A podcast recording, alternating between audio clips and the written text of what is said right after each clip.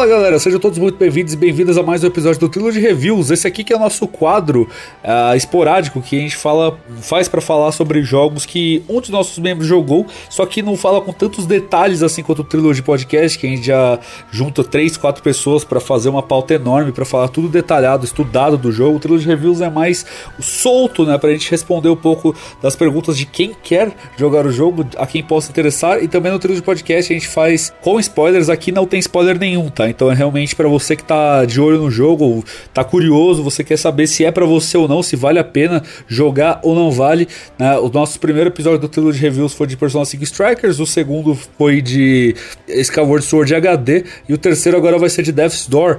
Hoje eu tô com o Felipe. Eu joguei Death's Door, fiz 1000G de Death's Door, joguei 15, 20 horas de Death's Door e eu tô aqui com o Felipe que não jogou Death's Door vai me fazer perguntas, certo? Fala aí, Felipe. Vou, vou bancar a Marília Gabriela aqui pra gente aprender um pouquinho sobre o Death's Door. E eu não joguei, mas eu tenho o jogo, dividi com o Dan aí. A gente rachou, né? E pretendo jogar em, em breve no, no PC. É, eu joguei no Series X. Já que o Dan só fala desse jogo, só come esse jogo, então tô ansioso para jogá-lo. Foi um jogo que me agradou muito, né? Death's Door foi um jogo. É, ele lançou no dia 20 de julho de 2021, então ele é recente, né? A gente tá gravando aqui no finalzinho de agosto, então ele tem um pouco mais de um mês aí de lançamento.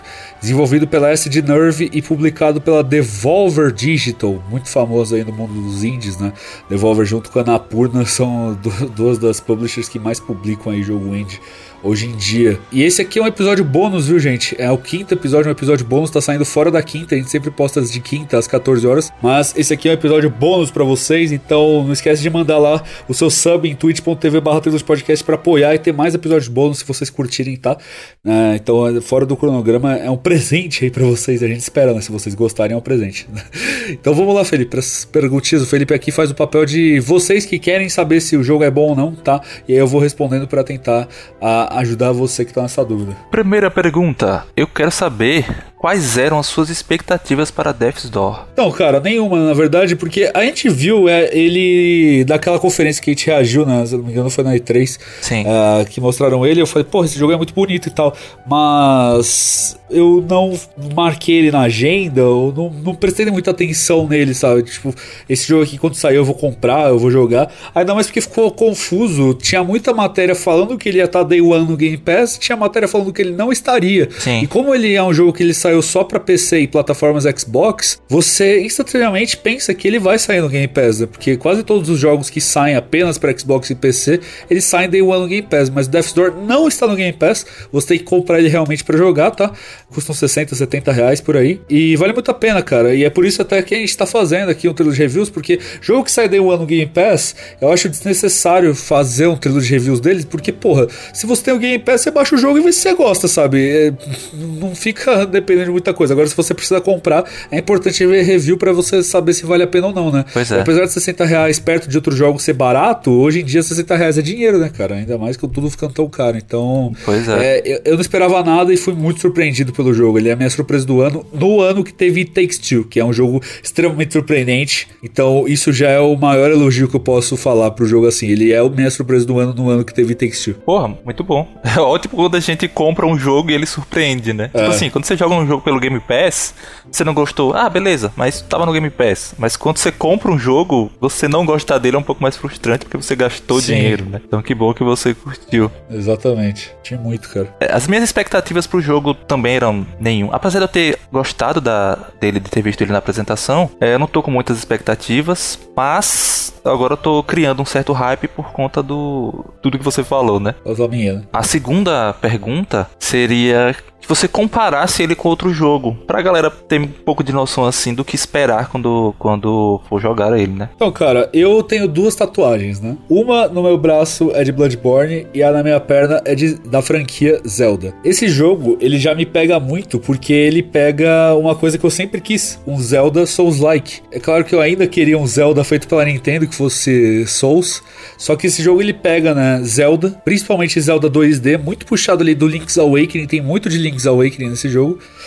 E ele pega muito do que faz Dark Souls, Bloodborne ser muito bom, né? Então ele é um Zelda Souls. Tinha gente que achava que ele era roguelike pelos trailers, etc. Mas não, ele não é roguelike, ele é um Zelda Souls. É, parecia mesmo, um roguelike. É, então, ele, ele é um Zelda Souls total, assim, ele. Tipo, a questão de como interliga o mundo dele, né? Você tem lá. Você é um ceifador da morte, né? Você é um corvo ceifador da morte.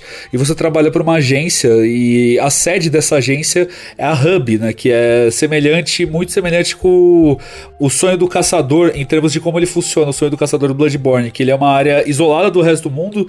E aí vão abrindo portas que você vai indo para essas áreas, né? Parecido com as lâmpadas que você acende no Bloodborne e depois você acessa pelo sonho do caçador em lápides. Essas portas, elas têm o mesmo efeito das lápides do Bloodborne. Você acessa elas lá. Só que no Bloodborne tem uma lápide que tem vários lugares para você escolher. Aqui não, né? Tem várias portas, essa porta leva para um lugar específico. E o jogo é dividido em três grandes áreas e cada área tem várias portas para você ir para lugares específicos dessa área. Então, ele é bem parecido com como funciona o sonho do caçador. E o que mais é puxado para Souls dele, né? O, a questão do, do level design interligado. O mapa de, de Souls, a gente sabe que Miyazaki preza muito para uma coisa ser interligada na outra. É, o esquema ali da Bonfire, é quanto menos Bonfire, melhor no Dark Souls, porque ele quer que você interligue uma área do mapa a outra, né? Quem não se impressionou jogando Dark Souls quando interligou lá aquela área do final de, da, da, da primeira região, quando você volta pra Firelink Shrine, por aquele elevador, sabe? Aquilo ali é de explodir a cabeça, sabe? Sim, sim. É, ou aquela escada no Bloodborne, que você tá lá na puta que pariu e você volta pro começo do jogo, que você desce aquela escada. É maluquice também.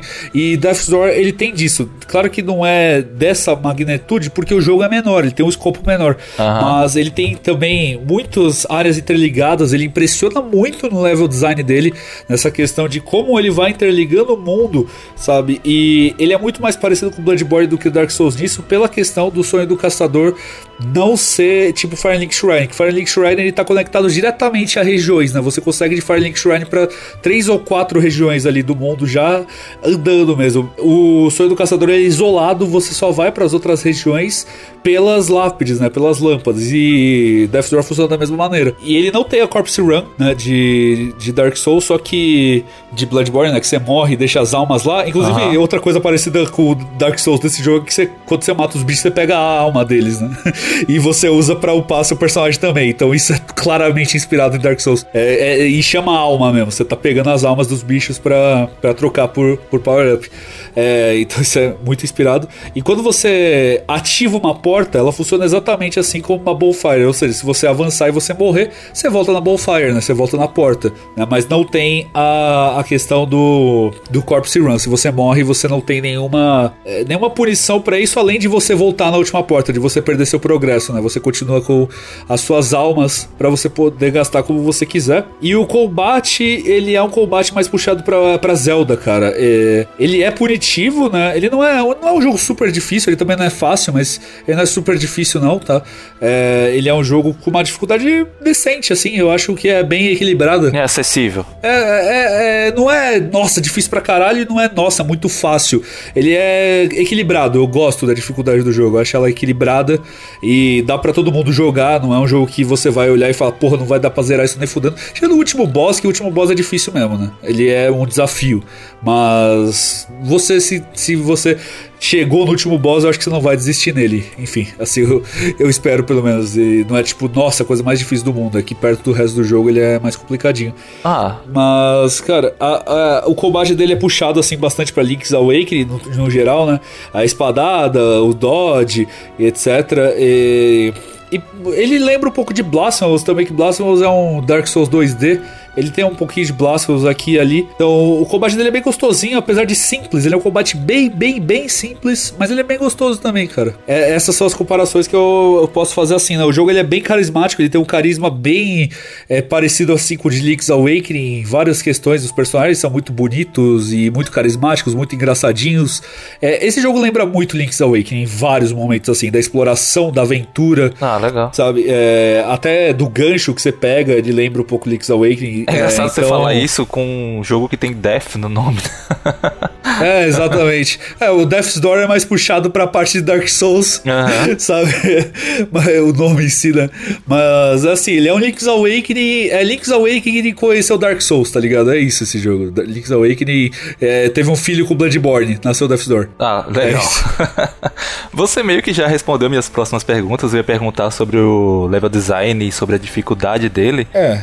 Essa aqui vai ser a, a pergunta para fechar. O nome Death's Door, ele é, ele é bem objetivo, tipo assim, Death's Door por conta das portas que você morre ele e volta. É basicamente a, a, tradução da mecânica. Ou tem algum, algum significado mais, mais profundo? Não, ele é bem, bem literal na real, porque. Bem literal, né? É, é Death's Door significa as porta, a porta da morte, né? Aham. Uhum. quer dizer, na verdade, Death's Door, é, que tem o, o apóstrofo, significa que é a porta da morte, uhum. a morte em si, não tipo você morrer, a morte o ceifador, tá ligado? Entendi. Então é a porta do ceifador, a porta da, da morte, o portador da morte. E isso é exatamente o que significa, porque você é um ceifador da morte, então você porta a morte e você ah, chega para matar, para ceifar as almas por portas. Então, ah. ele, é, ele, ele, é muito objetivo nisso. É claro que né, o, o, objetivo central do jogo, que eu não vou falar, tem a ver com o nome do jogo também. Isso é da hora, mas quando vocês jogarem e chegarem lá, vocês vão entender do que eu tô falando. Mas no geral, o nome é bem literal. E sobre o level design, elogiando de novo, o level design desse jogo é impecável. E isso é uma coisa que muitos Souls-like pecam, porque a principal coisa assim de Souls para mim, além do, da ambientação, que é importantíssima é o level design, cara. O level design de Souls tem que ser muito bom. E é por isso que os da From Software, os jogos da From Software funcionam tão bem. O level design da From, nenhum jogo chega perto para mim. Esse jogo, ele é o primeiro jogo que eu vejo assim ter um level design nível From sem ser um jogo da From, sabe? Num Souls-like. É muito do caralho o level design desse jogo. Legal, Pra um jogo do legal. escopo dele, de um jogo indie, é muito bom, cara. Muito bom como os mapas se interligam, como as batalhas funcionam, como os inimigos se posicionam, como cada cada, mecânica entra nesse mundo, sabe? O level design desse jogo tem que ser aplaudido de pé, realmente. Outras coisas que eu queria elogiar que você não perguntou, mas eu acho vou ressaltar aqui. A trilha sonora desse jogo é do caralho, ela é muito boa. Eu tô viciado até agora, né? Vocês devem estar ouvindo algumas músicas aí de fundo na edição do podcast. Mas a trilha sonora desse jogo ela é de arrepiar, cara. Ela é muito, muito, muito boa também. E outra coisa que é importante ser ressaltada é como esse jogo é bonito. Ele é lindo, lindo. O estilo de arte dele é incrivelmente bonito. É bonito mesmo, assim. É, a exploração dele, isso é uma coisa que eu, por isso que eu sempre quis um Zelda Souls-like, porque a aventura de Zelda é uma coisa que não existe em outro jogo, né? Tentam replicar, mas as, o senso de aventura e de você explorar o mundo em Zelda é do caralho, assim, ela é, é uma sensação diferente. Assim como o level design da, da From Software em jogos Souls-like, ele é uma coisa muito singular. E você juntar esse senso de aventura num level design da From, porra, você faz o melhor jogo do mundo na minha opinião, assim, porque são as, as, duas coisas que eu mais amo. E esse jogo ele faz isso no escopo menor, mas ele faz, sabe? O senso de exploração desse mundo com o level design impecável, muito bonito, uma trilha sonora maravilhosa. E assim, para não falar que o jogo é mil maravilhas, afinal eu dei nota 9,5 pro jogo, é, ele é repetitivo, tá? É uma coisa assim, o, é o pior pecado do jogo, na verdade, o único defeito que eu consigo ver nele é que ele é repetitivo. Ele tem cinco armas só, e dessas cinco, uma é uma bosta, e é de propósito, até porque tem tem uma conquista que é para você zerar com ela, que é o guarda-chuva, que é a pior arma do jogo, ela dá metade de dano em relação às outras armas. As outras quatro são viáveis, mas elas são muito parecidas. É, tem uma arma mais pesada, uma arma mais leve, mas todas elas são muito semelhantes, sabe? Não parece que uma é tão mais pesada que a outra, uma outra tão leve que a outra, que a uma dá mais dano, a outra dá menos dano. Os upgrades também não mudam lá muita coisa. Os inimigos são quase sempre os mesmos. Então a variedade do jogo acaba dando uma pesada. Se o jogo não te cansar, você vai achar ele praticamente perfeito. Agora, se você começar a achar ele cansativo, o jogo vai perdendo a mão com você, porque ele realmente é cansativo. Felizmente, por ele não ser uma experiência tão longa, ele é um jogo de 10, 12 horas, isso acaba não pesando tanto. Mas isso é de pessoa para pessoa. E as boss fights são muito boas no geral, eu gosto bastante delas também. Praticamente todas as boss fights são bem legais. É só os inimigos realmente, as armas e os upgrades que acabam aí não tendo tanta tanta variedade, né? Variedade. E para falar sobre a última coisa pra gente fechar aqui, o sistema de cura, Felipe, que é importante no Souls-like, né? Você sabe, na, em Dark Souls são os Estus Flask, é, em Bloodborne são uh, os frascos de sangue, uhum. e esse jogo, ele não usa nenhuma da mecânica exatamente iguais, né? Ele não usa a mecânica igual o Estus Flask, nem igual os frascos de sangue, mas você consegue ver que é uma mecânica diferente, bebendo da mesma fonte do Estus Flask, sabe? É, ela é bem diferente, mas você vê que ela vem da mesma inspiração. Ah, legal. Porque como que funciona? O, o, a cura do jogo, ela funciona assim, você acha sementes, né? Sementes de, de planta mesmo. Durante o jogo, você vai achando essas sementes. E aí tem vasos para você plantar essa semente. Quando você planta a semente, ela, cre ela cresce, né? Ela brocha uma flor na hora. Se você come essa flor, você recupera toda a vida do seu personagem, né? O seu personagem começa com quatro pontinhos de vida. Você pode upar até seis, né? Você acha templos para isso. Assim como ele começa com quatro poderes de magia, você pode aumentar até seis também. Então são 16 templos no total, oito para cada, para você né, poder aumentar aí no máximo. E se você tiver com um de vida e você tiver seis slots, ele vai recuperar tudo, você comendo essa planta, não interessa. Você sempre recupera o máximo de vida que você puder. Ah, legal. É, e assim que você come essa planta, ela morre, né? E aí você só consegue fazer o fruto voltar quando você entra numa porta e volta, sabe? Mesmo se como o mapa é todo interligado, você pode ir de uma área para outra sem voltar, né? Sem entrar na porta. E aí, enquanto você não entrar na porta, a fruta, não, a, a planta não renasce. E, e aí continua com ela morta lá. Assim que você entra numa porta que, assim como em todos os Souls, os inimigos renascem, a, a cura também renasce. Ah, legal. Do mesmo jeito que você. Beleza, vou voltar aqui. A minha cura vai voltar os inimigos também. Então, tem isso, né? E a partir do momento que você plantou naquele vaso, sempre ele vai estar tá lá. Só aí depende se você vai ter entrado na porta ele vai ter renascido. E ou se você já vai estar tá usado e ele não vai estar tá mais lá, mas ele eternamente, né, se você entrar numa porta e voltar, ele vai estar tá lá. E aí são 40 vasos no total durante todo o jogo para 40 sementes. Então é um número fechado e não tem como você se curar em boss fight, tá? Não tem nenhum vaso dentro de uma arena de boss. Às vezes tem umas rondas assim que vem vários inimigos de uma vez e ali sim, algumas poucas eh, poucas partes tem um vaso para você se curar no meio desses dessas dessas ondas de inimigos, mas dentro de arena de chefe não tem. Você entra com o que você tem de vida e você tem que matar o bicho com aquilo de vida. Né? Nem mesmo no boss final você não tem como curar. Ah, a mecânica é uma mecânica interessante. Me lembrou, me lembrou um pouco, não sei se é parecido, mas lembrou um pouco das fontes de água do Prince of Persia, né? Ah, é verdade. Você encontra durante a, a campanha. Só acho que se eu não me engano, você só tem como se curar com essas fontes. Sim, é verdade, exatamente, cara. Eu não tinha pensado nisso. Eu sou mega fã de Prince of Persia. Uhum. Acho que faz tempo que eu não jogo, mas, pô, é parecido mesmo, cara. Prince of Persia também, você só salvava o jogo naquelas fontes, né? Às vezes sua mãe te chamava para comer, você falava, peraí, eu achei a fonte, mãe. E aí você tinha que achar a fonte.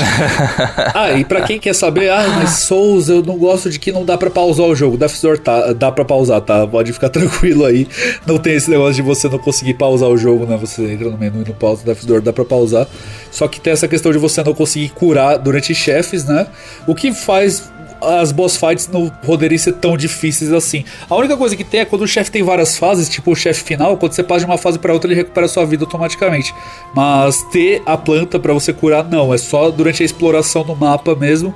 E às vezes isso fortalece o seu backtracking, né? Porque você avançou bastante para uma área, você começou a tomar dano naquela área, você ficou com um de vida, você mata os bichos e, e você tá com medo de avançar porque pode ter mais bicho e você morrer e você perdeu o processo. Aí você sabe que tem uma planta ali atrás, um vaso ali atrás, você volta, planta, recupera a vida e avança de novo, tá ligado? Uhum. Então isso faz você ter backtracking em vários momentos. Mas é isso, cara, Death Door é um jogo absurdamente incrível, assim, eu recomendo ele para todo mundo, tá? Acho ele não é tão difícil, ele é um jogo para fã de Zelda, ele é um jogo para fã de Souls, ele é um jogo para quem é fã dos dois, é, principalmente, tá? E, é, e, ele não é tão longo, então a única ressalva mesmo é ele ser repetitivo, mas de resto, cara, o ST maravilhosa, gráfico maravilhoso, gameplay maravilhoso, level design impecável, é, ele é inovativo e, porra, só recomendação, esse jogo é lindo, ele é maravilhoso e com certeza ele vai estar tá na minha lista de top 10 quando a gente fizer lá no final do ano nossos 10, nossos 10 jogos favoritos do ano, Death Door com certeza vai estar tá na minha lista, cara. Maravilha, tô ansioso para jogar, mano. Tô, tô bem feliz que você tenha gostado do jogo. Mais uma boa surpresa em 2021 aí, que tem sido um bom jogo, pra, um bom ano pra, para os joguinhos. É, os indies. E Death's Door entra aí na lista dos, das grandes sur surpresas de 2021. Com certeza, cara. É, e é isso, tô ansioso para jogar e vamos nessa. Ah, inclusive, se vocês jogarem por causa desse episódio aqui, manda lá pra gente, arroba Podcast Underline, fala se você jogou por causa da gente. Sim, sim, fala o que você achou. Você gostou, você fala, valeu, Dan. Você não gostou, vai se foder, Dan. Mas é isso, pessoal. Espero que vocês tenham gostado desse episódio bônus, tá? É, espero que vocês gostem do trilho de reviews. É, geralmente ele substitui, né, um episódio, ou ele dessa vez serviu como episódio bônus mesmo, tá? Então, muito obrigado por terem ouvido até aqui. Lembrando que nossa, nosso Twitter arroba Podcast underline, acesse trilogygames.com.br e compre seu Series S pra você jogar Death's Door no seu Xbox lá, tá com preço bacaníssimo. É. Beleza? É, esse episódio a gente não sabe quando que ele vai estar tá saindo para vocês, porque ele é um episódio bônus, tá? É, mas durante agosto ele ainda sai. E a gente se vê agora, né, de volta nas quintas-feiras às 14 horas. Então, até o dia 2 de setembro. Até lá, meu nome é Dandonato, arroba Dandonato96. Meu nome é Felipe, meu arroba é Alkfel92. E até semana que vem. Joga em Death's Door. Falou! Valeu!